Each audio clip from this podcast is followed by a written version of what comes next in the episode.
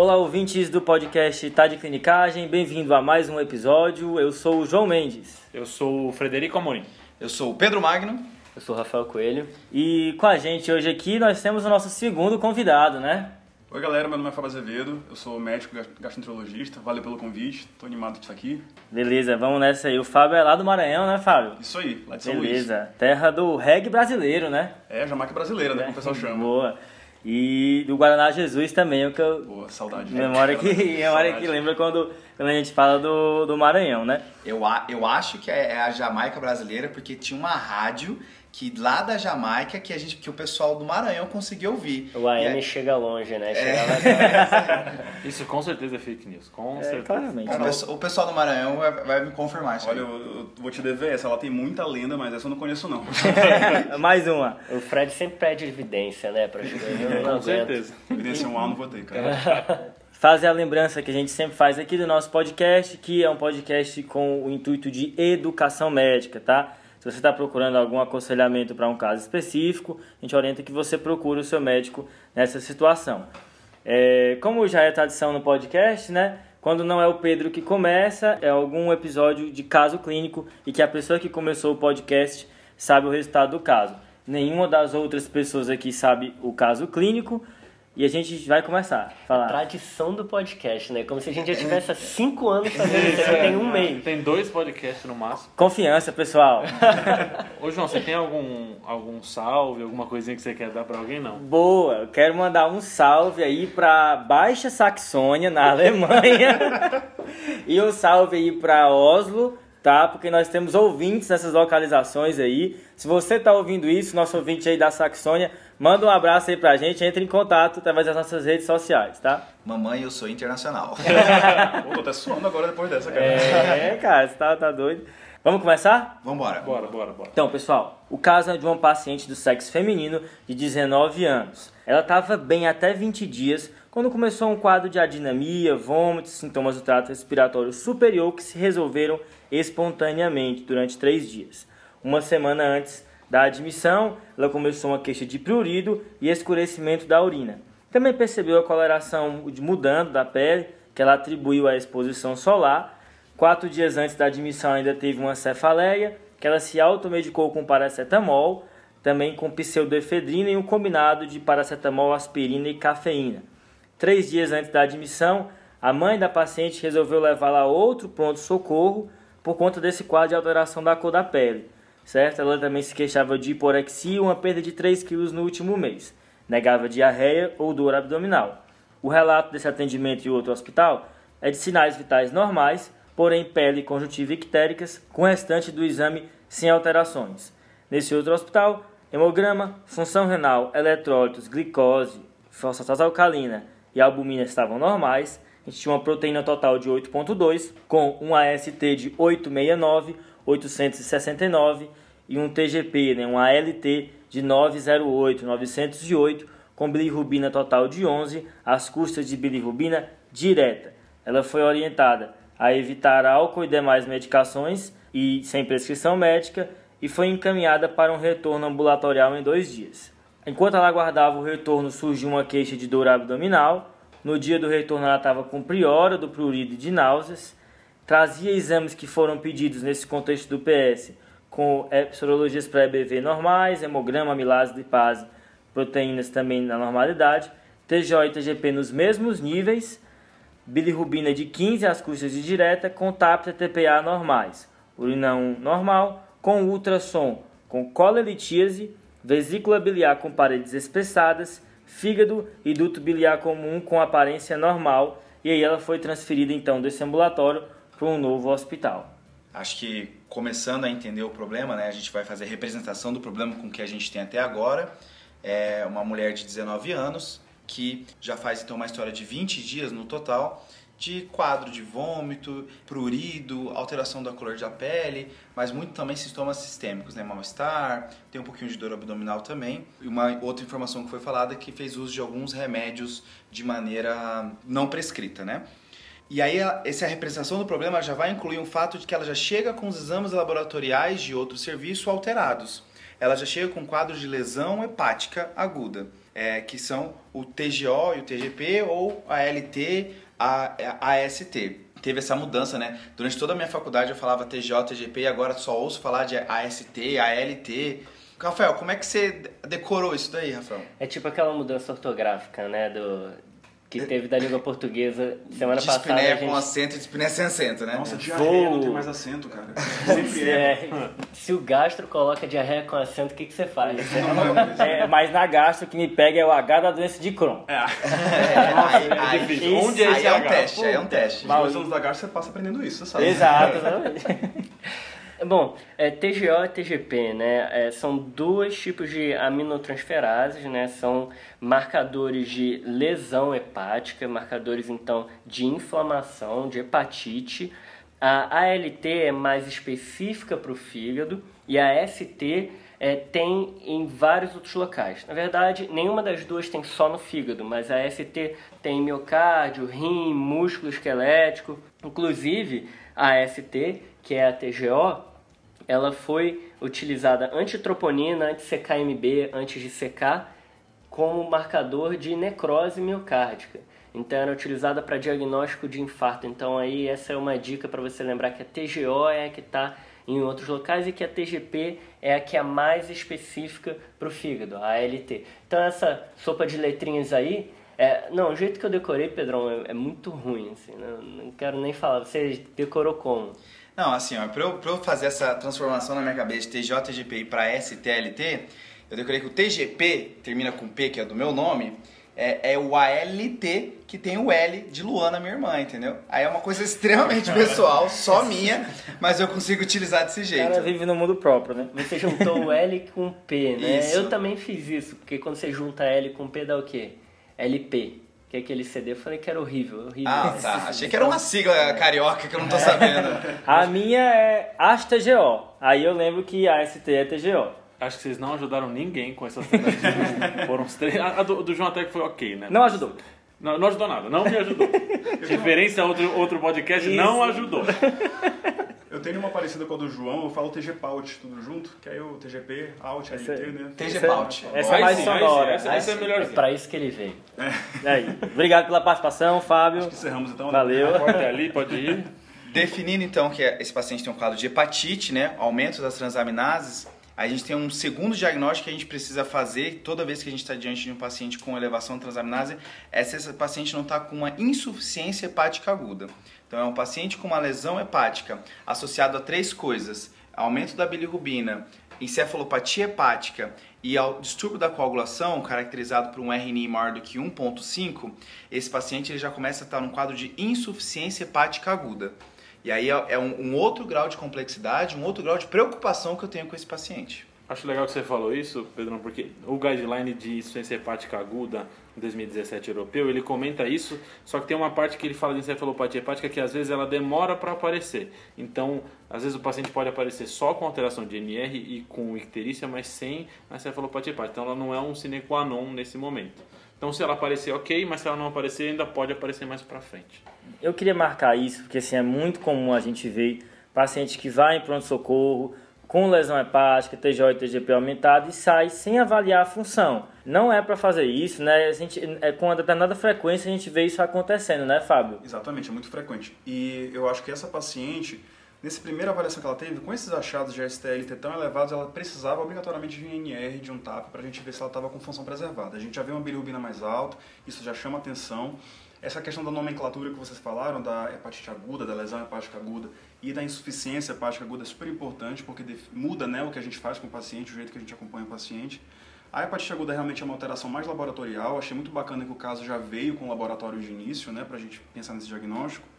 E a insuficiência hepática aguda já é perda de função, né? A gente já vai ter alteração de bilirrubina, de INR, podendo ter também encefalopatia aí.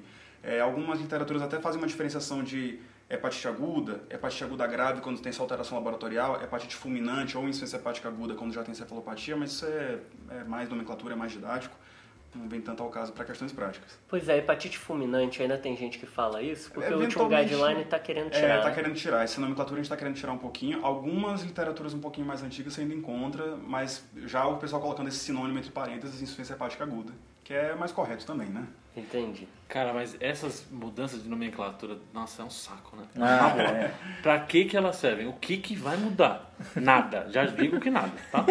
É, Não, ah, é só pra alguém falar assim, ó, sabia que ano passado eles chamaram, agora eles chamam de clostridioides e não clostrid. Ah, cara, pra quê? E tem também uma né, que é, é difícil de falar, tem a doença hepática gordurosa não alcoólica, Não alcoólica. que em inglês, assim, você tem que ter É, cinco anos. Você tem que ser nativo, não É, tem tem que ser nativo pra falar, né, Phil? Como é que é?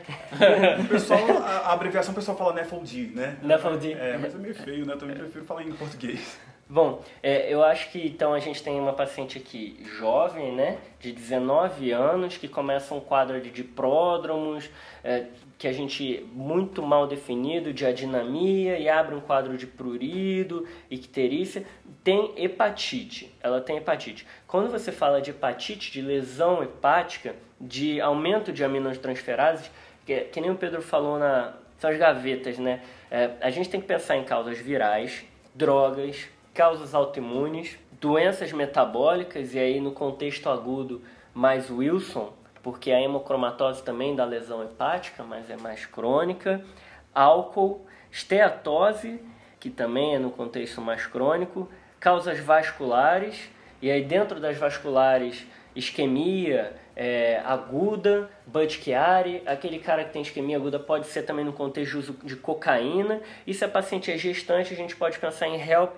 esteatose hepática aguda. Sendo essa paciente jovem, nesse contexto de é, uma pior hepática aguda, e a princípio que ela não tinha nenhuma doença anterior, né, não tem nenhuma doença hepática crônica, a gente vai ter que pesquisar isso no exame físico depois, eu ficaria aí com causas virais, drogas, causas autoimunes e doença de Wilson principalmente. Se ela tiver gestante, HELP, esteatose hepática aguda da gravidez. Acho que você falou, Rafa, só um a mais talvez são as infiltrações malignas do fígado, né? Então, talvez linfoma ou alguns outros neoplasias que podem infiltrar o fígado e causar hepatite. Uma causa neoplásica para essa alteração.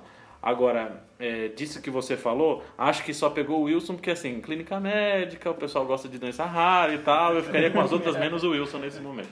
Joguei essa. Mas ela tá numa idade ali que pode abrir um Wilson, né? Raríssimo, né? Acho que é importante nesse primeiro momento a gente pensar nas, nas quadras virais que o, que, o, que o Rafa falou, a gente tem que pensar nisso. Álcool também é um, um um contexto que a gente tem que ser perguntado sobre os antecedentes dela. Só queria pontuar que eu achei a listagem de etiologias que o Rafael fez muito bacana e lembrando realmente que hemocromatose e doença hepática gordurosa não alcoólica geralmente cursam com alterações crônicas né, de aminotransferase, não um quadro agudo, mas etiologia viral, autoimune, Wilson e medicamento principalmente, né? Eu tenho até um macete legal que eu gosto de usar quando as aminotransferases sobem assim em torno de mil. Ela não chegou a isso tudo ainda, né? Mas é, Bateu na trave aí. tá, né? tá próximo do de mil, que é ML de mil, né? M de micro-organismos, que seriam as hepatites virais, o I de isquemia ou de imune, né? Que entraria hepatite autoimune, e o L é péssimo, mas é de loló, é de droga. e seria de medicação, né? Então é um macete bacana pra gente lembrar das causas principais. Essas alterações crônicas que você tinha comentado da hemocromatose e da doença não alcoólica gordurosa do fígado, é, outra coisa que faz também aumento das transaminases de maneira ambulatorial, de maneira crônica, é a doença celíaca, né? Sim, esse silica causa bastante também. Vi relatos de até que 10% das pessoas com aumento das transaminases de maneira ambulatorial pode ser doença celíaca, né? Eram doença celíaca, né? Isso. Inclusive, tem muitos guidelines de avaliação de alteração de aminotransferases que re recomendam que a gente sempre pesquise doença celíaca num, num paciente que vem somente investigar alteração de aminotransferases. É, a relação é tão, tão importante que quando o paciente faz a dieta isenta de glúten, ele já tem recuperação dessas enzimas e elas voltam ao normal. Ótimo. Só um exame que eu achei que faltou aí pra gente ver é CPK, né? Paciente com rabdomiólise pode fazer lesão hepática também. Só, só Boa. queria saber do CPK aí dele.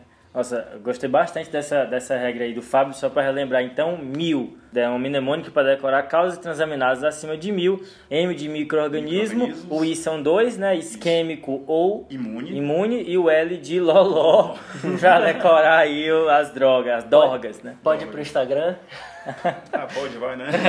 mais 18. Beleza. Mais dois, com certeza. Eu só queria, essa lembrança da CPK do Fred foi bem legal, que eu uma vez vi um caso que estava sendo conduzido como hepatite alcoólica, paciente com aumento de transaminases, com icterícia, e no final era uma leptospirose que faz aumento de TGO aí por conta de lesão muscular e também faz hiperbilirrubinemia, né? Lembrar que a leptospirose também pode fazer uma lesão hepática grave, inclusive com níveis de ALT super altos. Eu já vi uma leptospirose com 13 mil de ALT. Meu então, Deus! Com insuficiência hepática grave também é uma causa que a gente tem que lembrar, principalmente em regiões endêmicas, etc.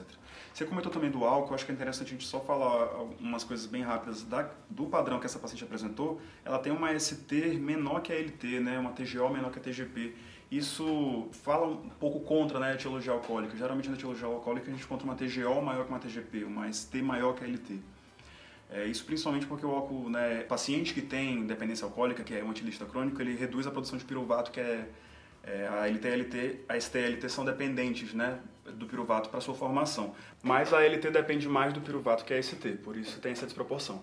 É, acho que agora sim, terminando essa primeira parte, o João vai começar a falar o exame físico. Uma coisa então que eu estou querendo saber muito, já que a gente comentou da gravidade da, do quadro de insuficiência hepática aguda, é se ela tem algum sinal de encefalopatia, né? tanto no exame neurológico como flapping e tudo mais. Eu só queria fazer uma outra observação, você falou de gravidade agora, Pedro.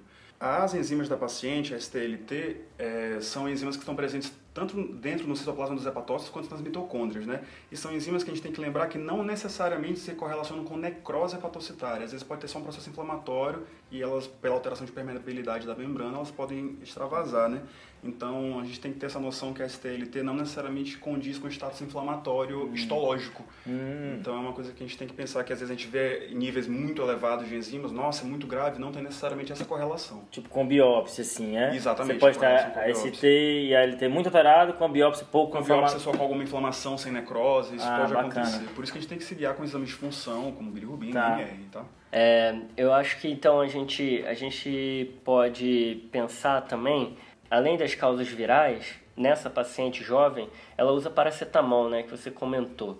O paracetamol, ele costuma, é a causa mais comum no mundo, principalmente em países desenvolvidos de hepatite aguda, insuficiência hepática aguda.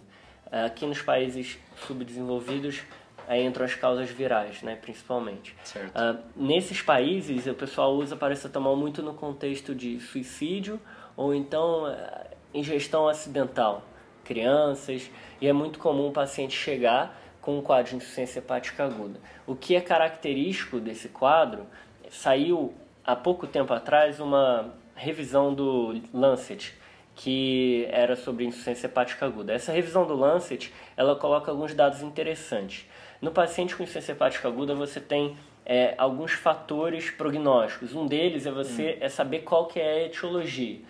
E você saber a etiologia, isso pode mudar a conduta é, para algum, em alguns contextos. Por exemplo, hepatite autoimune você pode fazer corticóide, a prednisona, isso aí mudaria a conduta. Paracetamol você pode fazer ah, o antídoto que é a acetilcisteína. Então, como é que você pode, qual dado que você pode utilizar para diferenciar causas? Ele traz uma informação que é interessante. Aminotransferase acima de 3 mil, bilirrubina abaixo de 5, indica para uma causa hiperaguda, aquela que abriu em 7 dias a descompensação. E aí a gente pensa principalmente em drogas, paracetamol, e a gente pensa também em hepatite isquêmica. Hepatite isquêmica vem num outro contexto, um paciente grave de UTI, ou então aquele que eu te falei, é, que eu já falei da, do uso de cocaína. Acho que então para essa paciente, ela não teve um quadro hiperagudo, né? Então, pelo que a gente vê, a, a princípio não parece ser ingesta de medicação, apesar dela ter feito uso de um ou dois comprimidos de paracetamol, não parece ser esse o quadro. Até porque a gente está no Brasil, né? Então, no Brasil, a gente tem dipirona, não melhorou com paracetamol, em vez dela tomar o dobro da dose de paracetamol, ela vai tomar dipirona e não vai ter, talvez seja granulocitose, mas isso é outra discussão.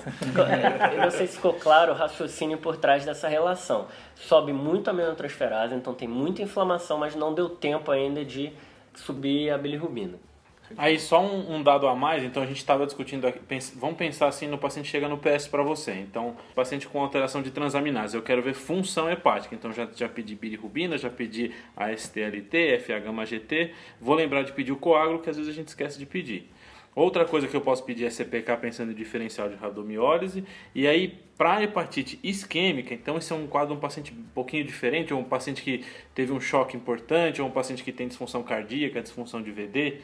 Nesse paciente, o DHL começa a ficar importante. O DHL está relacionado à isquemia, então em pacientes com isquemia de membros, isquemia, é, infarto renal, isquemia hepática, tem um DHL mais alto. E uma relação ALT sobre DHL menor que 1,5, ou seja, o DHL subiu tanto quanto a ALT, ou próximo do quanto a ALT subiu, aí eu penso em hepatite isquêmica. Quando o DHL não sobe tanto, ele pode subir em, em condições inflamatórias, mas não tanto assim, eu penso em viral ou medicamentosa. E assim, ah, e vocês querem alguma outra informação assim do exame físico ou da história? Ah, eu queria mais informações dela, principalmente relacionado a antecedentes pessoais, é, questões epidemiológicas, se a paciente teve viagens recentes nos últimos seis meses, procedimento dentário, se é uma paciente que tem tatuagem, piercing, É. é, hábito e relação sexual com preservativo, sem preservativo, promiscuidade, né, que seria a relação com três parceiros aí nos últimos seis meses. Queria saber também é, relacionado com morbidades da paciente, se ela tem alguma doença de base, algum fenômeno autoimune, tipo tireoidite Hashimoto, no exame Boa. físico para ver se a gente tem vitiligo. Uma coisa que é interessante, que é, eventualmente cai até em prova, relacionado com a hepatite autoimune, é se a paciente, né, uma paciente de sexo feminino, jovem, se ela tem acne ou então amenorreia, são coisas que a gente pode relacionar também com a hepatite autoimune.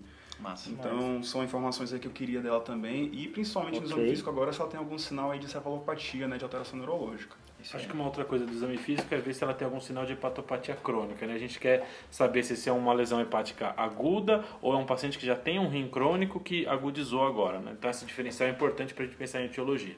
Fígado crônico. O que, que eu falei? Rim. Ah, Até porque às vezes evolui de maneira subclínica, o paciente nem percebe, né? Então, dando um pouco dos dados que vocês pediram, a paciente há três meses ela teve um parto por via vaginal de uma criança saudável, a termo, sem intercorrências, que ela amamentou por dois meses. Os exames do pré-natal dela para HBV, HCV e HIV eram todos negativos e ela não foi informada de qualquer alteração de exames hepáticos. Ela possui enxaqueca, utilizando pseudoefedrina e um combinado de paracetamol, aspirina e cafeína. Há 18 meses, ela colocou um piercing e o Fábio foi em cima numa loja. Nunca recebeu transfusões, nega viagens recentes, não toma outras medicações, não usa suplementos, não possui alergias, tabagista três maços anos, bebe raramente, não usa drogas, tem um parceiro fixo que é o pai da criança, não possui exposições industriais, contato recente com pessoas doentes ou trauma, a avó paterna faleceu de cirrose alcoólica, o avô paterno de câncer de pulmão e tem parentes maternos com diabetes mellitus tipo 2 e asma e não tem outro relato de doença hepática na família.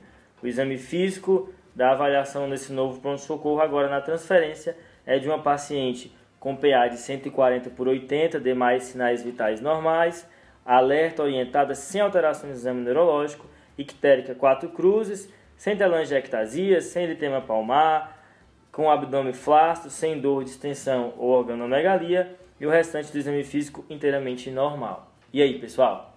Eu parecia aquele pai chato assim, botou piercing, né? Eu acho que esse, esse exame físico nos deixa um pouco mais tranquilo, a gente não vê nenhum grau de encefalopatia pelo que foi descrito.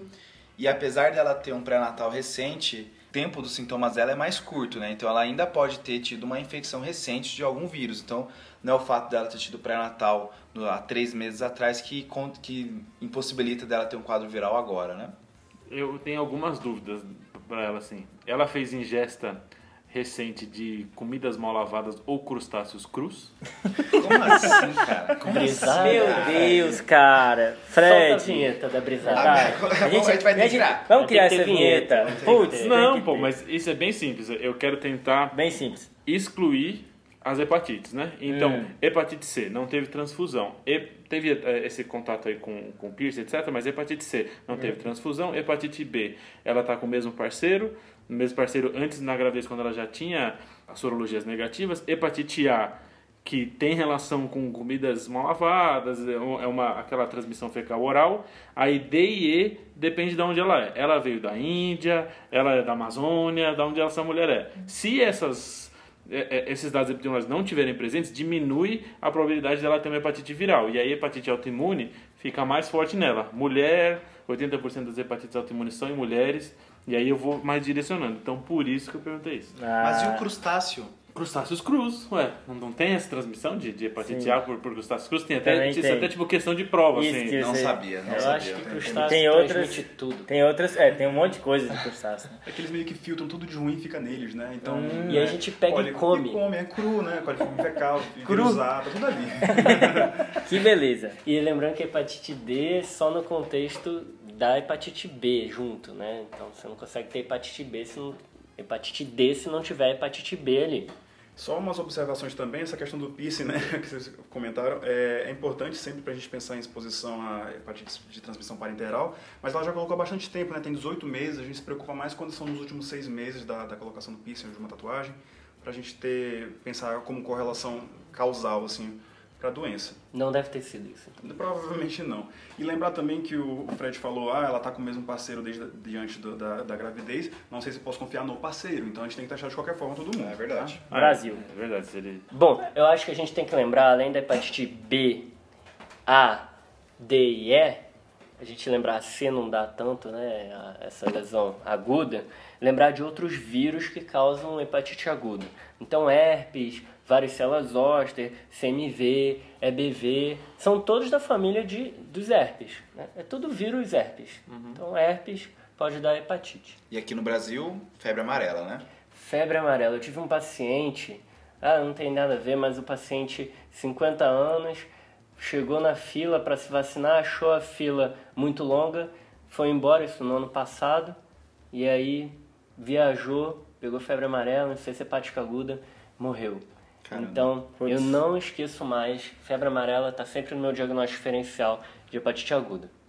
Eu acho que assim, com, com todos os dados que a gente tem, a gente vai querer pedir de novo as sorologias de hepatite B, hepatite C, saber, a- agora que ela chegou no nosso serviço, a gente vai querer repetir os exames, tanto das transaminases, quanto avaliar a função hepática dela nesse momento, novamente reforçando, se ela tivesse com um distúrbio da coagulação, a gente vai começar a pensar que ela está numa insuficiência hepática aguda, e isso denota uma gravidade, uma preocupação maior com ela. É, entra também o que já foi mencionado, um CPK vai cair bem aqui, como o Fred já comentou, um DHL também, apesar da história não ser compatível com uma hepatite isquêmica, mas também pode fazer um diagnóstico diferencial. Vocês querem mais alguma coisa? É, eu, eu acho que nesse momento é, a gente teve já um dado interessante que ela não tem nenhuma é, alteração estrutural do fígado muito importante, né? Ótimo. Então esse ultrassom de fígado ah, ajuda a gente a pensar ou tentar excluir algumas etiologias. Né? Então acho interessante a gente já ter esse, esse ultrassom de fígado só com algumas alterações na própria vesícula, né? mas há umas alterações que não sei se eu consigo considerar agora. O que você acha, Fábio?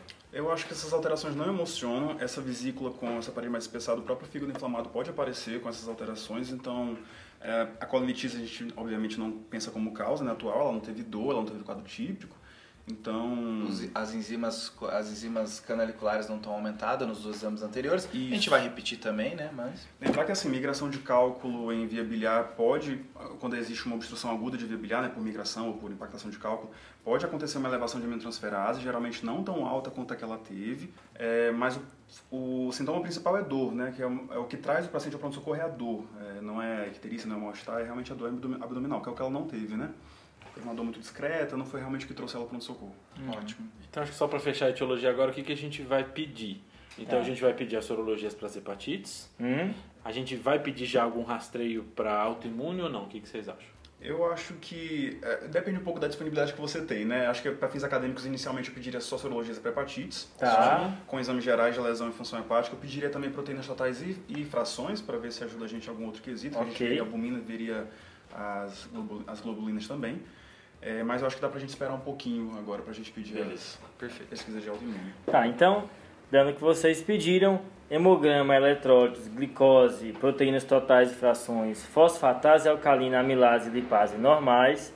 TGO agora foi para 1035, Eita. TGP foi para 1176, com a bilirrubina total de 16, uma direta de 12, com coágulo ainda normal. A gente tem um HBsAg negativo, com anti-HBs em fraca titulação. Foi realizado um HBV, um PCR para HBV DNA que foi negativo, anticorpos para HIV e HCV negativos, e IgM para hepatite A também negativo, certo? Foi feito um teste de gravidez, né? Exame importante aí, negativo também, uma urina 1 normal, ECG foi feito normal também, ultrassom com as alterações que já tinha naquele ultrassom de fora, colitias, espessamento da parede da vesícula, com parênquima hepático e o ducto biliar comum, via biliar comum sem alterações. Então, só para reiterar aqui, essa paciente com esses resultados, a gente mantém a hipótese que ela tem uma lesão hepática e não uma insuficiência hepática. Né? Isso, então, perfeito. o coágulo normal, não tem cefalopatia hepática, a única alteração é a icterícia que pode dar uma lesão hepática também. Perfeito. Acho que agora que a gente sabe que não, a não, não, deve, não é quadro viral, a gente começa a destrinchar as outras causas, né? Lembrar que existem outros vírus, como a gente já mencionou, né? Os vírus da família herpes, indo para outros diagnósticos diferenciais que já foram mencionados, o autoimune, né? Acho que agora entra já o contexto da gente pedir IgG, que é um, um exame que está alterado na hepatite autoimune, está dentro de alguns critérios diagnósticos presentes para hepatite autoimune.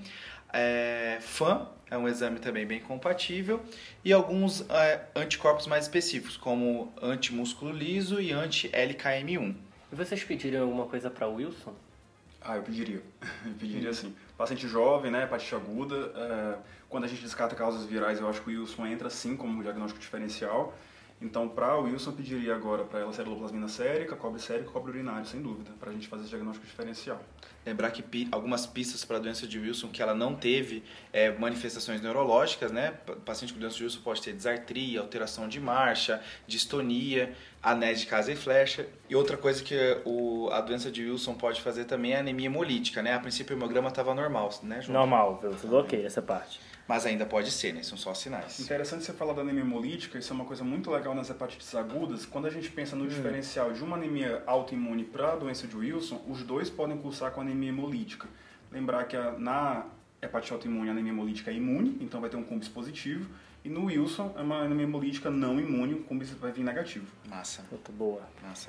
E para o Wilson também tem alguns dados laboratoriais, né, que podem é, fazer a gente pensar mais em doença de Wilson, que é a relação AST sobre ALT maior do que 2 ou 2.2, dependendo da referência. Essa relação ela também é encontrada, como o Fábio falou, é, em pacientes com doença hepática alcoólica. E também a relação FA sobre bilirrubina menor do que 4, que sobe muita bilirrubina na doença de Wilson por conta da anemia hemolítica que não é, não é imune, como o Fábio falou. Acho que esse, esse paciente, quando chega para mim, é, esse, esse laboratório que o João falou deve conseguir fazer, mas não é fácil fazer esses exames de Wilson, né? Então, esses, essas alterações laboratoriais me ajudam muito nessa fase. Então, o paciente que chega no, no PS ou que chega na- no começo da enfermaria, aí você vai lá pedir e aí, ah, não, tem que fazer num laboratório fora, vai demorar cinco dias para chegar.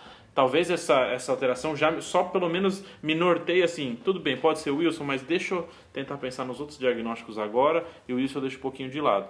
E só uma coisa para comentar, a gente comentou muito sobre paracetamol de drogas, então paracetamol que tem um, um quadro mais hiperagudo, mas as drogas que não paracetamol podem fazer um quadro um pouquinho mais prolongado, né? Então, ela não, não teve grandes me- medicações, uso de medicações muito hepatotóxicas, etc., mas medicamentoso não é, não necessariamente é hiperagudo, tem alguns medicamentosos um pouquinho mais prolongados. Tem mais de mil medicações barra ervas que é, tem relação com lesão hepática. Cara, isso que você falou de ervas é importante porque a gente vê cada vez mais, né? Pessoas usando ervas medicinais, suco de ervas. Você- ah, o que, que você usa de medicação em casa? É clássico a pessoa falar que toma multivitamínico, que vai ter um, um- podcast sobre isso, e ervas. Então, assim, ah, eu, eu tomo chá, quebra, não sei, quebra pedra, eu, eu tomo erva não sei o quê. Como é que é quebra-pedra? É, É para litise urinária, É. inclusive. É mesmo. Reza lenda, né? Mas eu acho que só faz mal pro fígado, acho que não serve. É, o objetivo é esse, objetivo né? é esse. É como a anfotericina, né? Que é um nefrotóxico, que Exatamente. às vezes é antifúngico, né? Exatamente.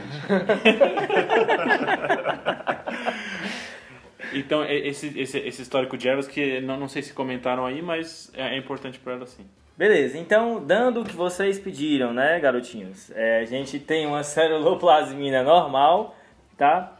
É, um FAM 1 para 40, pontilhado fino simples, antimitocôndria negativo, Não emociona esse fã, hein? é, fã não pois é, fãzinho aí. Antimúsculo liso positivo 1 para 80, Olha. com anticorpo antifígado rim microsomal, né, o LKM, negativo, e um IgG de 1393, sendo que o limite superior da normalidade é 1.295.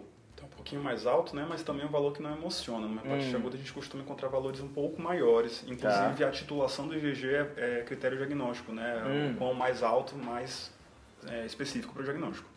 E aí, pessoal? Dá pra fechar agora o diagnóstico? Qual qual a opinião dos clínicos da mesa? Ah, Acho que furar o fígado, né? Fura. Acho que não tem como agora. Furar, Na- nada emocionou, os exames laboratoriais não conseguiram nos ajudar. É a hora de dar a furada no fígado. Cara, o Pedro falou como um, um gastroenterologista agora. Categórico, né? Como, como um hepatologista, assim, vamos furar o fígado. E todo podcast caso clínico fura alguma coisa. No outro foi pleura, né? Já foi É, pleura, foi rim, pleura, já foi fígado. Exatamente. Valorizando o patologista, Pronto. Então é consenso dos clínicos o- a, a furada. com certeza. Olha, A minha pergunta que- é quem que vai furar? É o gastro? É a radiointervenção. Ou é a rádio? Mas eu acho que tem que olhar esse RNI dela aí, porque, bom, é, é um procedimento que não é isento de, de danos, né, né? de complicações. Então acho que a gente tem que pensar, será que vai mudar a nossa conduta fazer uma biópsia hepática? É, Existem algumas causas de insuficiência hepática aguda, de hepatia aguda, que é, tem, tem tratamentos específicos. Então, paracetamol você faz acetilcisteína, a hepatia autoimune você pode fazer prednisona. É, eu acho que é essa pergunta aqui. Você acha que vale a pena biopsiar, Fábio? É só para pensar em tratamento? Serve para mais alguma coisa? A biopsiar? dúvida é se não é um preciosismo, né? Se você não vai expor a paciente a um risco de exame invasivo, Só ter né? diagnóstico. né? Isso acontece direto. Às vezes você quer expor o paciente para você satisfazer o seu ego. Às vezes a gente vê esse cenário no paciente em melhora, que fazer a, fazer a biópsia não vai mudar a conduta, não vai mudar o prognóstico daqui a um tempo, de outra doença, por isso não estou falando necessariamente de lesão hepática. E aí você, às vezes você faz isso só para você satisfazer o seu ego de falar, eu acertei o diagnóstico, né? Bom, mas dessa vez eu acho que precisa mesmo da biópsia, tá? Não, também acho. É, eu acho que fura sim o fígado. É, A pra... cara que ele fez na hora de furo o fígado, é aquela cara sem é. Emoção, né? gosto. assim. Sedento. Vou furar esse fígado. Gente, vocês não sabem o prazer de ver um resultado de biópsia hepática bem feito na sua frente. é muito bacana, ajuda de verdade a gente. Eu acho que no caso dessa paciente, a gente não consegue fechar com certeza um diagnóstico de hepatite autoimune por enquanto, né? É a nossa principal hipótese ainda, tem um anticorpo musculoso positivo, né, com uma titulação até significativa. Tá. É, mas os outros critérios diagnósticos que não esses que a gente já tem em mãos que vieram negativos são todos histológicos. Então a biópsia vai não só fechar o diagnóstico pra gente, como vai dar outras informações que a gente vai levar para o segmento dessa paciente, caso seja realmente uma hepatite autoimune, e fazer diagnóstico diferencial também. Certo. Então vai é, descrever pra gente metavi, né, estágio de inflamação, estágio de fibrose, isso define al- algumas condutas pra gente, isso modifica realmente o que a gente vai fazer com a paciente a longo prazo, então sim, sem dúvida, a gente vai biopsiar esse fígado. Acho que a discussão disso de fazer um exame invasivo ou não e o quanto isso vai mudar a conduta é complicado, né? Então, nessa paciente, é uma paciente que tem um quadro de alteração hepática que está piorando, eu não sei por que que é, faz todo sentido eu fazer essa biópsia. E essa discussão de, ah, será que vai mudar a conduta ou não? Acho que em alguns momentos essa discussão é válida, mas só tem que lembrar que às vezes a gente a pessoa fala assim, isso é um preciosismo para saber o diagnóstico. Mas a gente está partindo do princípio que a gente está sabendo de todas as possibilidades daquele paciente, e aí o, o, que eu fizer de imagem não vai me ajudar. Então, será que você está pensando em todos os, os, os desfechos desse paciente ou não? Isso é uma, uma, um- uma coisa para se pensar quando você fala assim, acho que não vai mudar a conduta. Será que você sabe todos os possíveis desfechos dela e todas as possíveis condutas? Outra coisa super importante, a gente tem que aproveitar que o INR dela tá normal ainda. É, ainda, né? Ainda, né? Beleza. Então é consenso da mesa aí a biópsia. Fura. E a principal hipótese para essa biópsia? Hepatite autoimune. E Tem al- correndo por fora alguma? Medicamentoso de alguma medicação que ela não contou pra gente. Isso pode acontecer, acontece com alguma frequência. Tá. A gente ela tá viu- num picozinho, daqui a pouco ela desce um pouquinho, um pouquinho. Eu vejo que não tem hepatite autoimune na, na biópsia. De- não sei se tem algum achado específico de medicamentosa na biópsia. O Fábio talvez fale aqui pra gente. Tem? Tem, tem algumas. Pronto. Não específico, mas tem várias coisas Sugere, que podem né? sugerir pra gente. sim. Ótimo. Beleza. A gente tem PCR dos outros vírus? A gente tem. Não, a gente tem antes. CMV, EBV? A gente tem antigenemia para CMV, que vocês mencionaram agora, então eu vou dar, vou negativa, tá? E a gente tem o PCR do HBV, acho que já tinha dado, que veio normal. Esse eu já tinha ouvido, verdade. Uma hipótese que eu estava levantando no começo, porque ela tinha essa história de hiperpigmentação, era a hemocomatose, mas não é para fazer esse quadro agudo, né? Um- Uma doença infiltrativa era para fazer uma coisa bem mais crônica. Crônica. Vou acabar ficando na autoimune, ainda mais que já tem esse músculo liso, né? Não vou, não vou pro outro lado. E essas, essas queixas virais, acho legal de deixar como diferencial, mas ela não teve um quadro clássico de febre, mialgia. Pelo que eu lembro, ela não, nem fez febre em nenhum momento do quadro, né? Não teve. Aí, ao mesmo tempo, ela fez um quadro mais subagudo, com perda de peso, náusea, vômito, etc. Não acho que, por exemplo, se você achar um linfomão aí, não acho que é grande, grande Beleza. absurdo. A gente só tem sorologia para hepatite B? Porque... C e A também, negativos. E se tivesse só sorologia para hepatite B, com um HBS negativo e um paciente que abre esse quadro agudo no contexto de, de um glicocorticoide, imunossupressor, será que a gente poderia pensar que é uma reativação de hepatite B num paciente que tinha uma infecção oculta ali há muito Pode- tempo? Pode pensar. Sempre que a gente vai imunossuprimir um paciente que tem uma história de uma infecção prévia por vírus B, ou até ter só uma sorologia com um anti-HBC total positivo isolado, a gente tem que dosar é, carga viral para vírus B para ver se ele tem realmente vírus circulante ou se não tem. E idealmente a gente vacina antes, se for realmente o caso de uma infecção de, de não ter havido soroconversão, para a gente evitar a reativação. Então a gente tem que pensar em reativação sim. Beleza. Não no caso dela, que a gente já tem até o DNA dosado negativo, né? sim. Pronto. Tem um anti-HBS também, né? Uhum. Então vamos lá, né? Não os decepcionarei. A biópsia foi feita, concordaram com vocês e a Só biópsia. Um parênteses, alguma intercorrência nessa biópsia? Não, não, não, não. Tranquilo, tá vendo? A Nunca biópsia. Nunca é tem, nunca tem. Tranquilo, procedimento dia a dia, como um H. Liso. Revelou hepatite panlobular com inflamação e necrose de hepatócitos. Colestase estava presente. Tinha agrupamentos de plasmócitos vistos em áreas portais. Coloração com PAS mostrou macrófagos com material sério na área centrobular, o que era indicativo de lesão lobular e necrose hepatocitária. Coloração com tricromo revelou tratos portais expandidos, mas sem sinais de cicatrizes crônicas. O laudo final veio como uma hepatite panlobular grave, com sinais sugestivos de hepatite autoimune, não podendo excluir outras hepatites agudas, especialmente hepatite A. A quantificação de cobre foi feita, veio de 54 microgramas por grama de tecido, o que é maior do que 35, que é o limite superior, mas menor que a 250, que é um- algo que sugeriria mais doença de Wilson. E aí, o patologista deixou aí para vocês. Dá para fechar o diagnóstico agora? É, eu, fico- eu tenho um pouco de dificuldade de fechar diagnóstico, eu achei esse termo um pouco pesado para esse caso. Tá. Mas assim, a gente tem uma paciente com epidemiologia que é adequada para hepatite autoimune, com um quadro laboratorial que é adequado para hepatite autoimune, temos uma sorologia positiva que é o antimúsculo liso e temos uma biópsia que tem achados que são compatíveis também. Eu queria um pouco mais florido, né? Queria a, a hepatite, a hepatite de interface, né? Inflamação de interface na, na biópsia.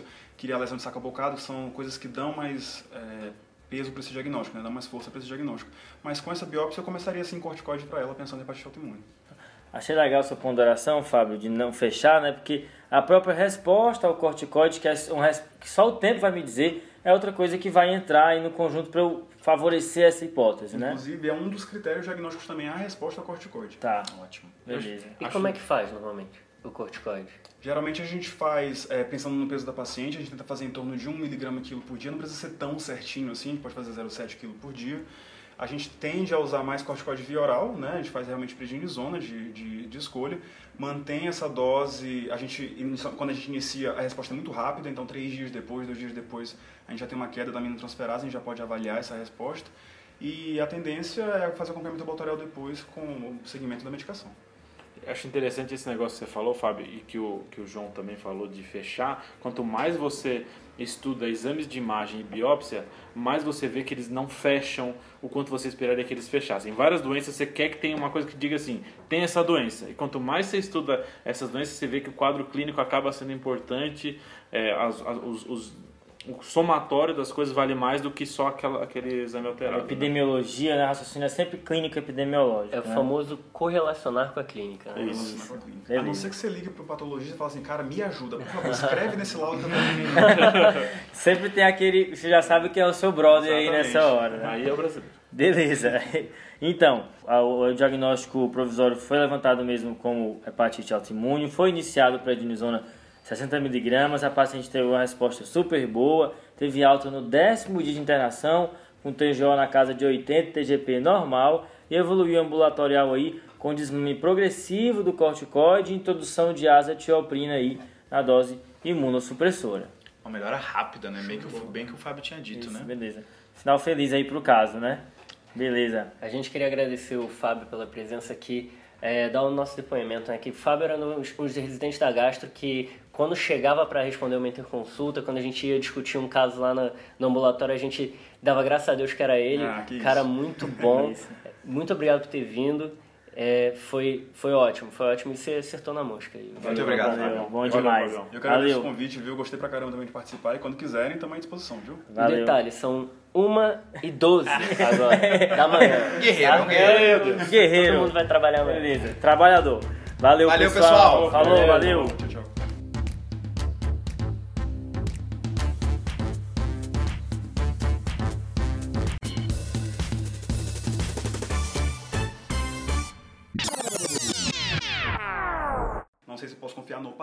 Então a gente tem que taxar de qualquer forma todo mundo. É verdade. Ah, Brasil. É verdade, se ele brilhou aí. Não, Brasil. É, não é só Brasil não, pelo amor de Deus. Calma, cara. Liga, liga o Netflix aí, você vai ver.